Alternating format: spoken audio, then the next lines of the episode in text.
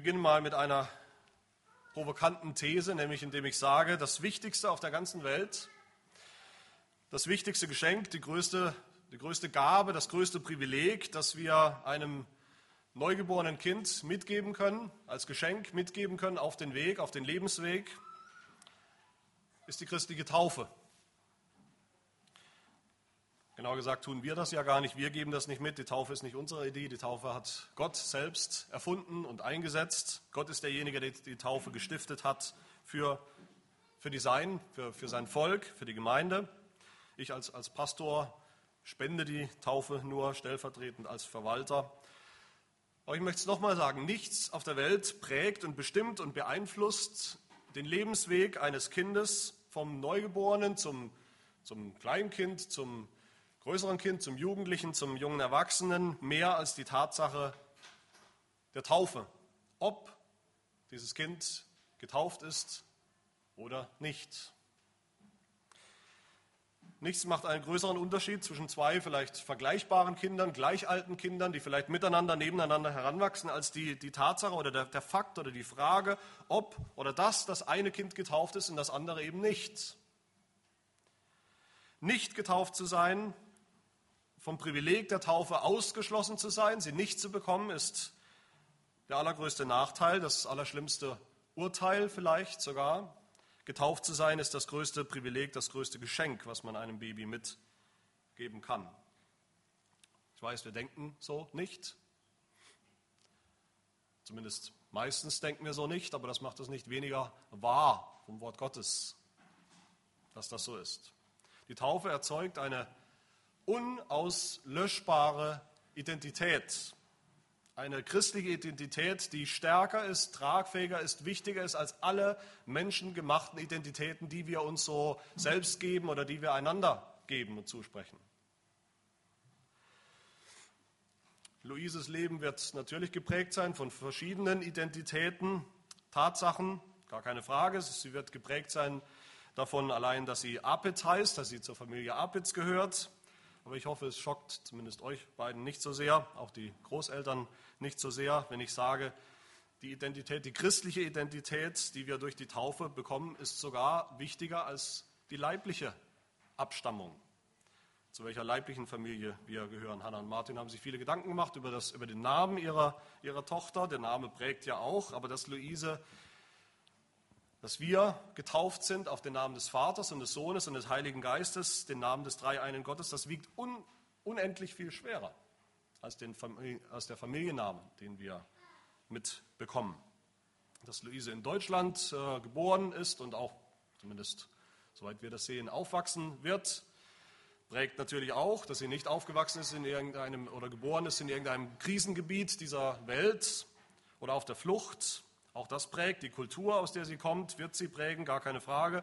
Auch dass Luise ein Mädchen ist und eben kein Junge, auch das wird sie prägen, das wird sie auch erleben. Das gehört alles zu ihrer Identität dazu. Aber selbst dazu sagt die Bibel, sagt der Apostel Paulus, wenn wir von der Taufe reden, von der Identität, die die Taufe uns gibt, ist all das am Ende irrelevant. Paulus sagt, da ist weder Jude noch Grieche, die kulturelle Herkunft ist am Ende irrelevant, da ist weder Knecht noch Freier, da ist weder Mann noch Frau. Am Ende geht es darum, in Christus zu sein. Und alles andere tritt weit, weit dahinter zurück. Die Taufe, ob man sie hat oder nicht, die Taufe als Sakrament unterscheidet mehr als alles andere auf der Welt. In unserem Heidelberger Katechismus heißt es über, über die Kinder, die getauft werden sollen, ich zitiere daraus, die Kinder sollen durch die Taufe das Zeichen des Bundes in die christliche Kirche als Glieder eingefügt und von den Kindern der Ungläubigen unterschieden werden. Wie es im Alten Testament heißt es weiter, durch die Beschneidung geschehen ist, an deren Stelle im Neuen Testament die Taufe eingesetzt wurde. Die Taufe macht einen Unterschied, und zwar den allergrößten, den es gibt zwischen Menschen.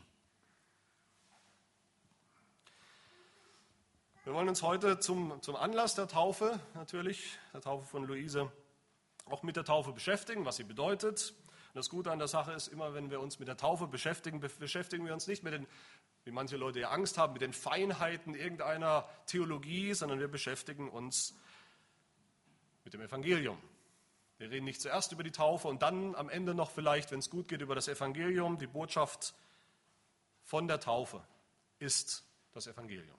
Ganz einfach. Wann immer wir es mit der Taufe zu tun haben, haben wir es mit dem ganz einfachen, schlichten, geradlinigen Evangelium zu tun. Mit der guten Nachricht von Jesus Christus. Martin und Hannah haben diesen Vers aus dem Galaterbrief ausgesucht als, als Taufvers. Und auch wenn der Vers vielleicht auf den ersten Blick, das habt ihr vielleicht gemerkt, das Wörtchen Taufe kommt nicht vor.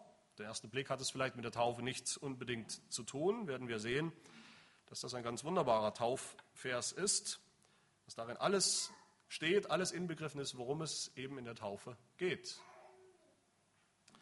Und drei Dinge sehen wir in diesem kurzen Vers, die wirklich nicht sonderlich kompliziert zu verstehen sind, aber die uns mitten hineinbringen in die Bedeutung der Taufe, in das Geheimnis der Taufe. Nämlich erstens, Paulus sagt, ich bin tot, gestorben mit Christus.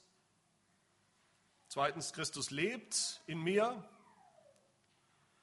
Und drittens, ich lebe, sagt er. Und zwar, wie lebe ich jetzt? Zum ersten Punkt also, Paulus sagt zuerst, ich bin tot. Apostel Paulus beginnt hier. Vielleicht ist nicht sehr erfreulich, wir wollen es nicht unbedingt hören. Er beginnt, Paulus beginnt, indem er vom, von einem Tod spricht. Ich bin mit Christus gekreuzigt. Das ist nicht mehr irgendein Tod, sondern er spricht sogar von einem grausamen Tod am Kreuz. Warum um alles in der Welt ist das das Erste, was Paulus einfällt, wenn es um das Evangelium geht, dass wir tot sind, dass wir des Todes würdig sind, dass wir dem Tod verfallen sind, dass wir schon gekreuzigt sind eigentlich. Warum? Sowas erwähnt, erwähnt man ja nicht leichtfertig oder beiläufig. Die Kreuzigung Jesu, das hat eine bestimmte Absicht, dass er das tut. Wenn Paulus sagt, ich bin mit Christus gekreuzigt, dann transportiert Paulus uns 2000 Jahre zurück an das Kreuz von Golgatha. Ein historisches und nebenbei bestbelegtes historisches Ereignis. Das Kreuz, an dem Jesus Christus so schmerzhaft festgenagelt wurde, das Kreuz, an dem ohne jeden Zweifel Blut floss, das Kreuz, an dem Jesus bestraft und verurteilt wurde, obwohl er nichts Verdammenswertes getan hatte, das Kreuz, an dem Jesus definitiv starb, definitiv seinen Geist aufgegeben hat. Paulus trägt sich da einfach ein. Er sagt, ich war dabei, ich bin da mitgekreuzigt worden, ich bin da mitgestorben, ich habe das verdient und ich habe das erlebt, diesen Tod am Kreuz.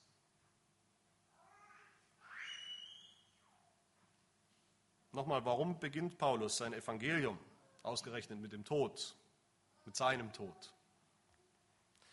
Die Gemeinde vor die gute Nachricht des Evangeliums hat Gott die schlechte Nachricht gestellt und die lautet, obwohl Gott den Menschen gut gemacht hat, Adam, Eva gut gemacht hat, sind wir nicht so geblieben, wie es war von Anfang an. Adam und Eva haben angefangen, mutwillig zu sündigen, aufzubegehren gegen Gott. Und das ist die Menschheitsgeschichte, die Geschichte der Menschheit seither.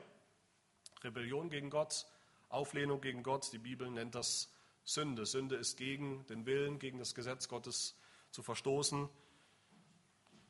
Und Sünde auf die Sünde hat Gott eine Strafe gesetzt, nämlich den Tod. So heißt es im Römerbrief vom selben Apostel Paulus, der Lohn der Sünde ist der Tod.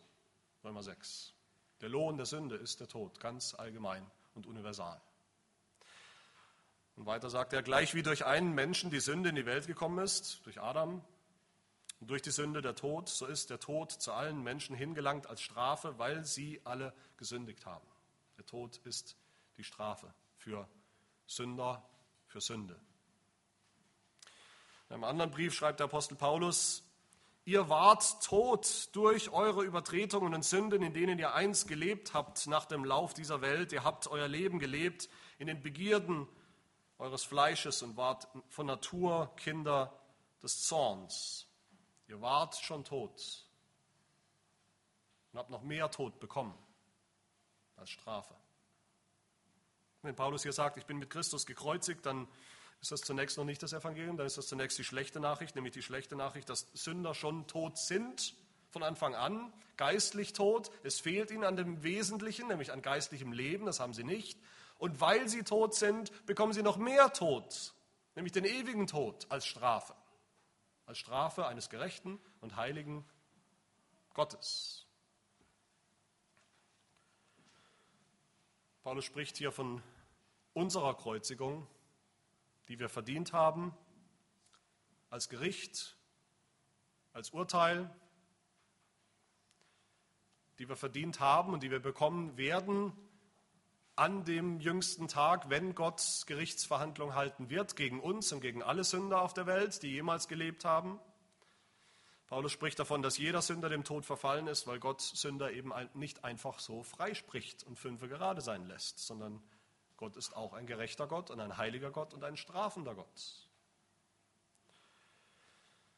Meine Lieben, das ist die, das ist die Notwendigkeit, das ist das, das Verhängnis, in dem Paulus hier beginnt. Ich bin schon tot, geistlich bin ich tot und deshalb erwartet mich noch mehr Tod als Strafe.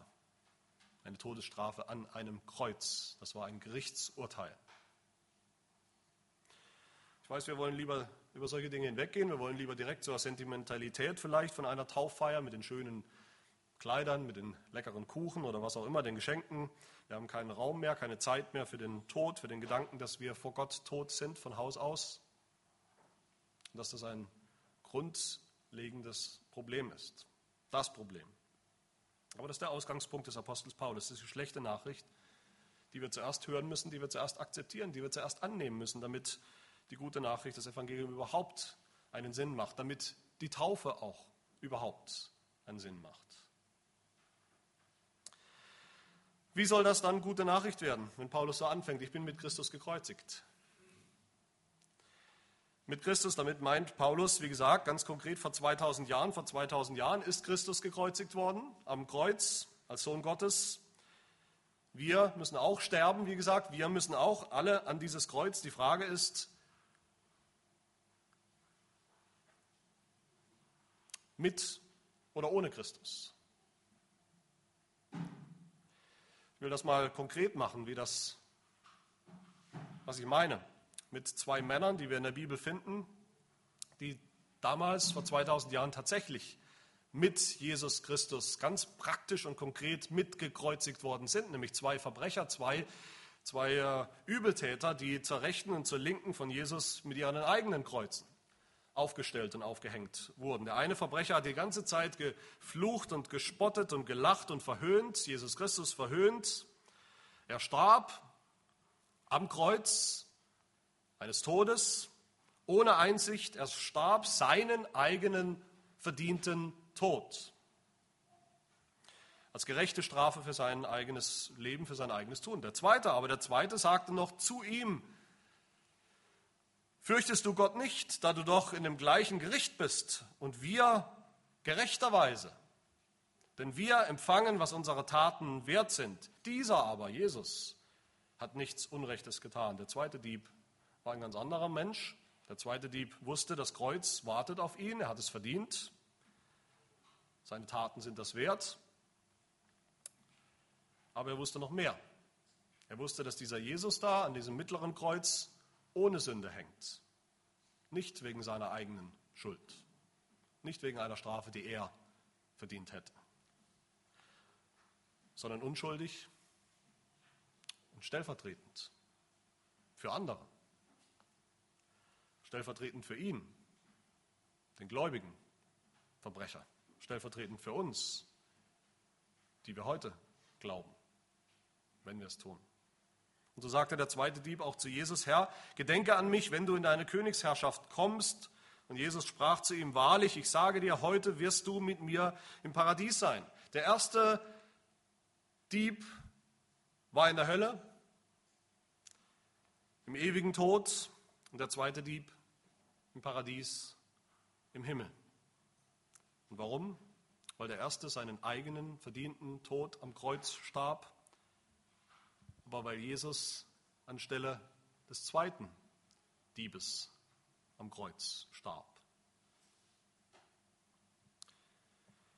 Weil der zweite Dieb wusste, ich bin mit Christus gekreuzigt, wie es der Apostel Paulus sagt. Deshalb kam er in den Himmel. Das ist die gute Nachricht. mitten in der schlechten. Wo ist hier eigentlich die Rede von der Taufe? Das ist natürlich meine Frage. Wo ist hier, diesem ersten Punkt, wo ist die Rede von der Taufe? Eigentlich überall. Wenn Paulus sagt, ich bin mit gekreuzigt, wenn er sagt, ich bin mit Jesus gestorben am Kreuz, sein Tod war mein Tod, den Tod, den ich eigentlich verdient habe, dann ist genau das, was die Taufe meint. Das ist der erste wichtige Aspekt der Taufe. Die Taufe ist das Hinabsteigen, das Hineintauchen in den Tod. Und zwar den Tod Jesu Christi am Kreuz. Ausdrücklich verbindet Paulus das, Paulus die Taufe mit dem Tod am Kreuz im Römerbrief Kapitel 6, wo er sagt, wir sind also mit ihm, mit Christus, begraben worden durch die Taufe in den Tod. Begraben durch die Taufe in den Tod, in seinen Tod am Kreuz. Wir wissen ja dieses, sagt er, dass unser alter Mensch mitgekreuzigt worden ist, damit der Leib der Sünde außer Wirksamkeit gesetzt sei. Mitgekreuzigt, mit begraben in den Tod. Das ist die Taufe, der erste Aspekt der Taufe.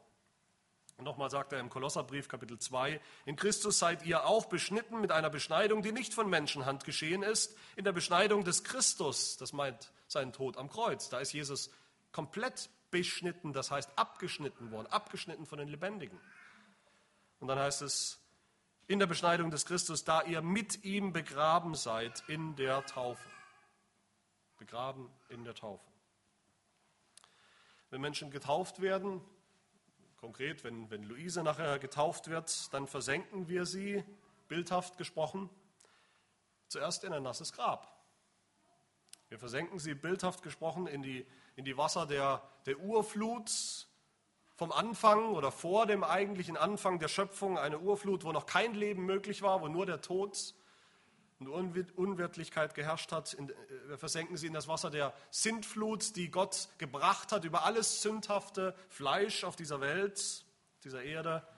Wir versenken sie bildhaft gesprochen auch in das Rote Meer, in dem alle Sünder jämmerlich ertrinken müssen, wie damals die Ägypter. Aber Gott sei Dank wird sie dann nicht in diesem Grab bleiben, sondern so wie Jesus auferstanden ist aus seinem eigenen Grab, so soll auch Luise auferstehen, so sollen auch die Getauften auferstehen zu einem neuen Leben. Das ist mein zweiter Punkt, oder Paulus zweiter Punkt. Christus lebt in mir. Paulus sagt als zweites, nun lebe ich, obwohl er gerade vom Tod gesprochen hat, nun lebe ich aber nicht mehr ich selbst, sondern Christus lebt in mir. Mein Tod liegt hinter mir, mein Gericht liegt hinter mir, meine Verdammnis liegt hinter mir, weil Jesus sie schon ertragen hat.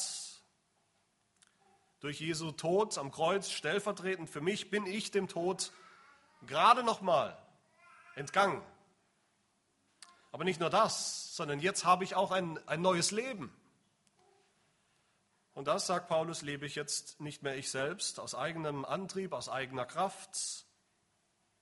Das kann ich gar nicht machen. Das neue Leben ist Jesus Christus in mir. Wer oder was ist denn damals gestorben am Kreuz eigentlich? Wer oder was wurde denn mitgekreuzigt? Die Bibel sagt, das war der alte Adam. Das war der alte Mensch. Der alte Paulus, der noch von Sünde geprägt war, ist da gestorben. Die alte Luise, so alt ist sie noch nicht, aber im Sinne des Evangeliums, die alte Luise, die so süß sie auch ist, doch in Adam geboren wurde. Von noch nicht allzu langer Zeit. Nicht als Heilige, nicht als Engel. Und auch wenn Hannah das schwer akzeptieren will, sie wird es noch herausfinden, dass das so ist.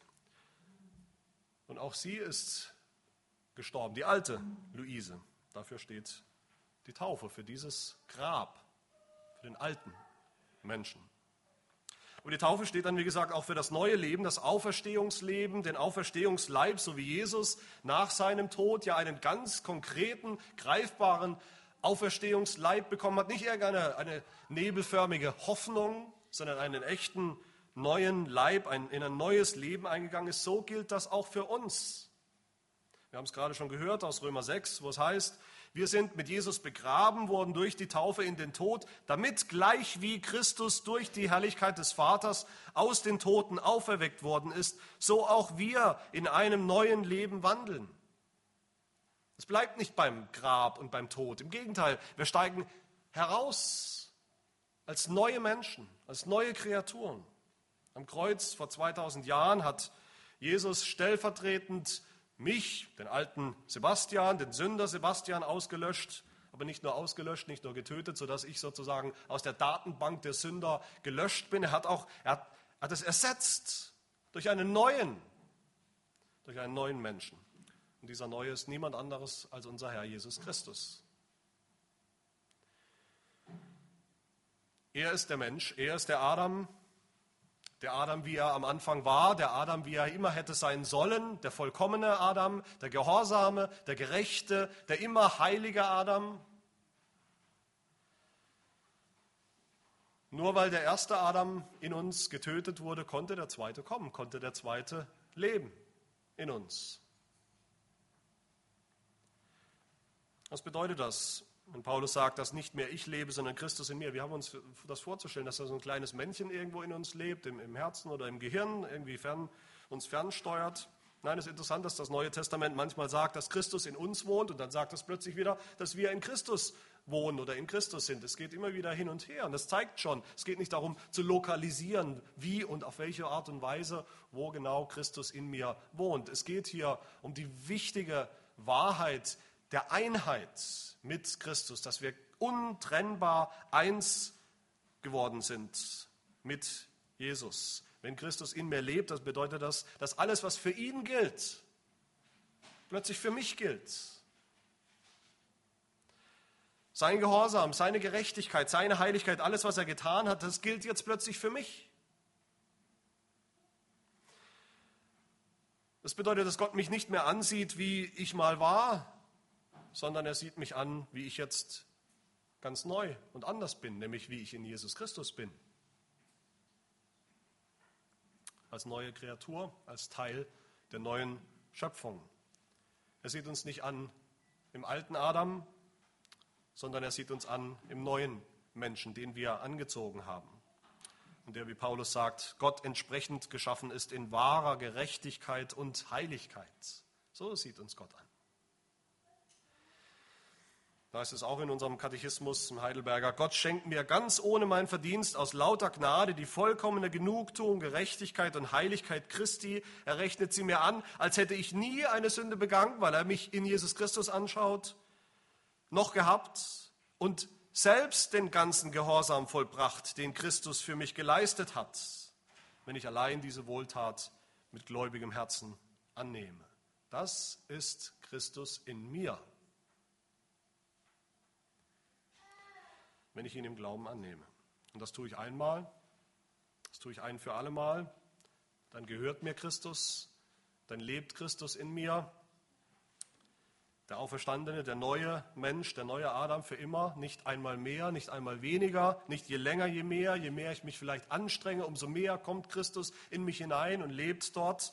Im Glauben gilt das ein für allemal und vollkommen und voll und ganz. Wo Jesus einmal eingezogen ist, da zieht er nicht mehr aus. Wo ist hier eigentlich die Rede von der Taufe? Eigentlich auch wieder überall. Christus lebt in mir, sagt Paulus, das ist haargenau die Bedeutung der Taufe. Christus lebt in mir. Darum geht es, dass der alte Mensch, das Problem des alten Menschen, des alten Sünders gelöst ist, der alte Adam, dass er ertränkt ist dass er ersäuft wurde, ein für alle Mal in den tödlichen Fluten des Taufwassers, wenn wir es uns so vorstellen wollen. Und dass da ein neuer Mensch herausgestiegen kam, hervorgekrochen kam aus der Taufe, aus der Auferstehung, aus der Wiedergeburt, nämlich Jesus selbst, den wir jetzt angezogen haben. Paulus sagt es so wörtlich in, Kapitel 3 aus dem Galaterbrief. Ihr alle, die ihr in Christus hineingetauft seid, ihr habt Christus angezogen.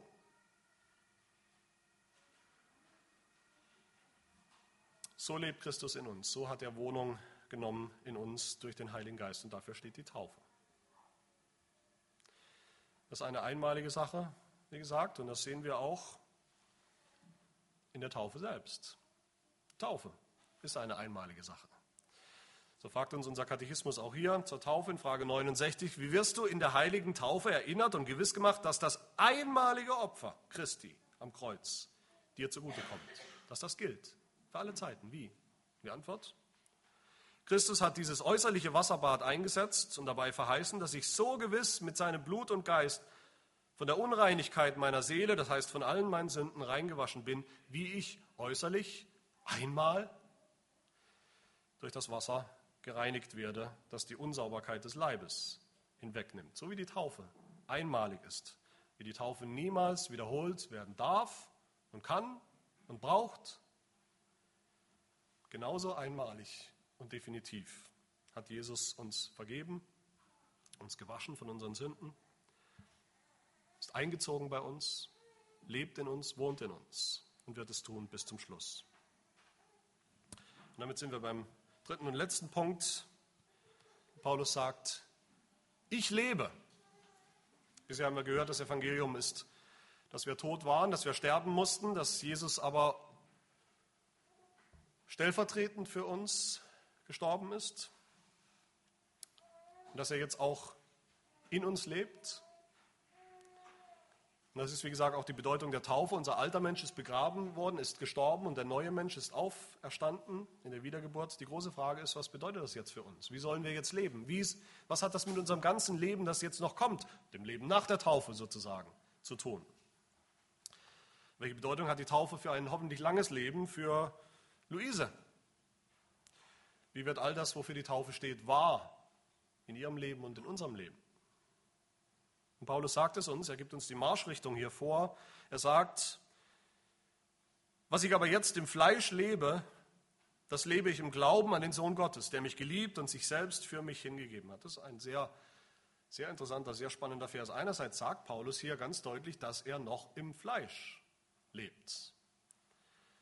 Obwohl sein Fleisch, wie wir es gerade gehört haben, das Sündhafte, das Alte, der alte Mensch, der alte Sünder doch schon gestorben ist, gestorben ist, gekreuzigt wurde sogar am Kreuz, obwohl Jesus schon in ihm wohnt, ein für alle Mal, definitiv, der neue Mensch ist da,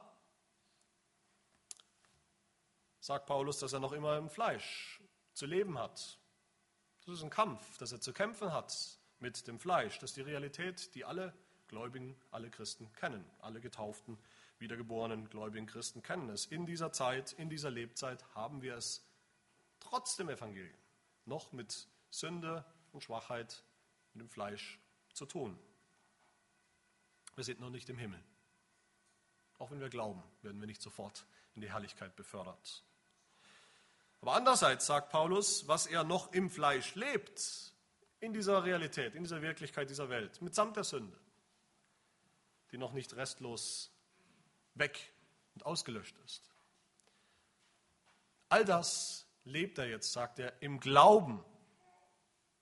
Im Glauben an den Sohn Gottes, der mich geliebt und sich selbst für mich hingegeben hat. Im Glauben weiß Paulus und wissen auch wir, dass wir der Sünde schon gestorben sind. Das Thema ist erledigt.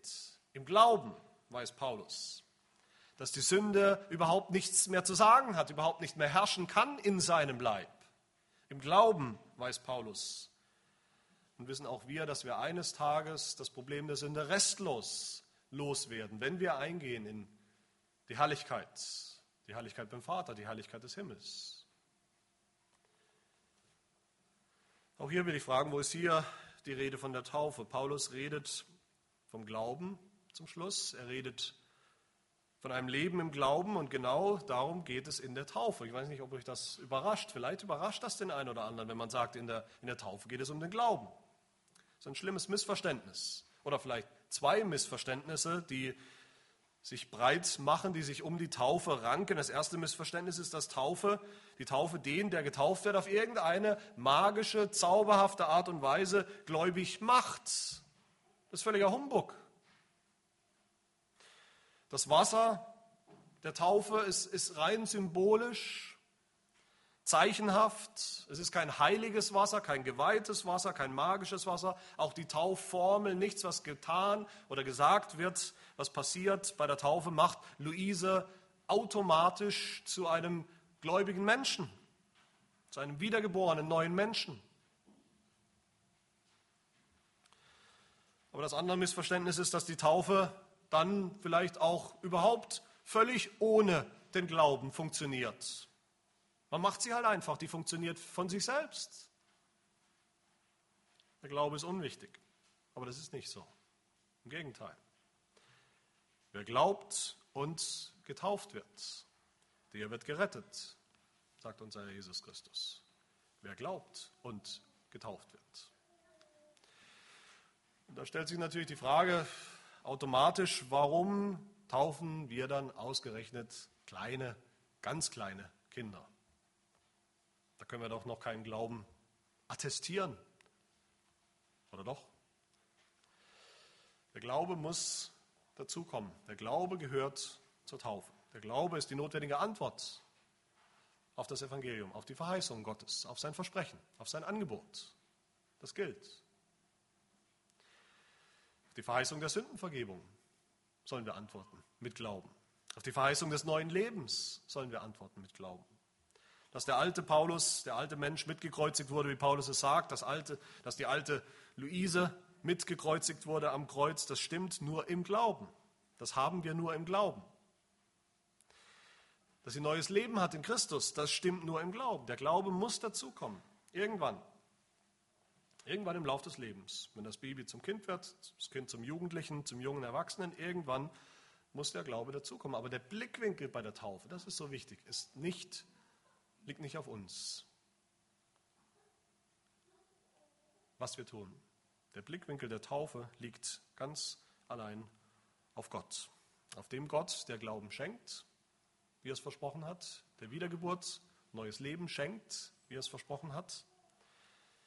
Und so beantwortet unser Katechismus zum, zum letzten Mal eine Frage nach der Taufe, nämlich nach dem Glauben. Was hat der Glaube mit der Taufe zu tun? Gerade bei den kleinen Kindern. Die Frage nämlich, soll man auch, soll man überhaupt die kleinen Kinder taufen? Und die Antwort ja, sonst wären wir heute nicht hier, natürlich. Ja, denn sie gehören ebenso wie die Erwachsenen in den Bund Gottes und seine Gemeinde. Auch ihnen wird nicht weniger als den Erwachsenen in dem Blut Christi die Erlösung von den Sünden und der Heilige Geist, der den Glauben wirkt, zugesagt. Der den Glauben wirkt. Der Glaube muss kommen. Aber selbst der Glaube, der kommen muss, ist eine Verheißung und kein Werk. Nichts, was wir aus uns selbst hervorbringen. Das ist die Verheißung der Taufe. Sie gilt. Sie steht da als Überschrift über dem Leben von allen getauften Christen. Nachher auch, ab, nachher gleich auch über dem Leben von Luise steht sie da als Überschrift unauslöschbar als neue Identität, als wichtigste Identität. Das ist natürlich dann eure Aufgabe als Eltern, Martin und Hannah, Luise, das Evangelium so zu sagen, dass sie mit Christus mitgekreuzigt worden ist vor 2000 Jahren. Dass jetzt eigentlich nicht mehr sie lebt, zumindest nicht die alte Luise, sondern Christus in ihr, und dass sie dann ihr ganzes Leben, das sie dann noch zu leben hat, auch im Fleisch und wo sie noch zu kämpfen haben wird mit der Sünde, leben soll und leben darf im Glauben, im Glauben an den Sohn Gottes, der sie geliebt und sich selbst für sie hingegeben hat. Und wir als Gemeinde wollen das natürlich unterstützen, dieses Leben und freuen uns schon darauf. Und ihre Aufgabe, Luises Aufgabe, wird dann sein, das zu glauben. Mit dem Glauben, den Gott ihr schenken will. Und wie steht es bei uns? Bei uns vielen, wenn ich in die Reihen schaue, die schon vor langer Zeit getauft worden sind. Kinder, Jugendliche, Erwachsene, Jüngere, Ältere. Glauben wir dieses Evangelium? Dass wir mitgekreuzigt wurden, dass wir wiedergeboren sind, dass wir leben dürfen und sollen im Glauben. Wenn nicht, wenn wir das nicht tun, dann wird unsere Taufe nicht, werden wir unsere Taufe nicht einfach los. Dann ist sie nicht einfach null und nichtig. Die Taufe gilt trotzdem, sie steht trotzdem da. Aber wer das alles mit Füßen tritt, wer einmal getauft wurde, vielleicht als Kind getauft wurde vor 20 oder 50 Jahren und niemals mit eigenem Glauben geantwortet hat, den wird am Ende sogar seine eigene Taufe noch verdammen vor Gott, dass er dieses Privileg hatte, es aber nicht genutzt hat und niemals geantwortet hat mit eigenem Glauben. Wenn du das aber glaubst, dann ist deine Taufe tatsächlich am Ende richtig verstanden. Das Wichtigste auf der ganzen Welt, das wichtigste Geschenk, die größte Gabe, das größte Privileg, das dir in und für dein Leben mitgegeben wurde von Gott selbst, weil darin deutlich wird, unsere Identität, unsere Identität als Christen, unsere Identität in Christus. Lass uns das glauben, besonders und ganz neu, wenn wir gleich die Taufe miteinander feiern, wenn wir die Taufe gleich miterleben. Das tun wir nicht passiv, das tun wir als Zeugen. Als Gemeinde erleben wir das mit. Lass uns, lassen wir uns dann erinnern, auch durch diese Taufe, an unsere Identität in Christus, die deut deutlich wird und so greifbar wird auch in dieser Taufe. Amen. Wir wollen beten. Wir danken dir, du treuer Bundesgott, für die Zusage des Evangeliums, für die Verheißung des Messias, der Leben aus dem Tod hervorbringen sollte. Und das hat er getan. Dein Sohn, unser Herr Jesus Christus, kam und hat in seinem Tod, hat er unser altes, sündhaftes Wesen vernichtet und hat eine neue Schöpfung ins Licht, ans Licht gebracht und in Kraft gesetzt, in die er zuallererst eingegangen ist als der Auferstandene und in die er auch uns in Ewigkeit aufnehmen will. Herr, wir danken dir für dieses sichtbare Zeichen und Siegel des Evangeliums, besonders für das, für das Sakrament der Taufe, das du uns gegeben hast in unserer Schwachheit, weil wir oft langsam sind zu kapieren und zu begreifen, was du uns im Evangelium zusagst. Damit wir es umso besser begreifen und umso fester ergreifen im Glauben. Segne uns mit dem Glauben, der all das ergreift, was du uns versprochen hast, sodass es alles Wirklichkeit wird für uns und Wirklichkeit bleibt. Unser ganzes Leben lang und bis hinein in die Ewigkeit bei dir. Amen.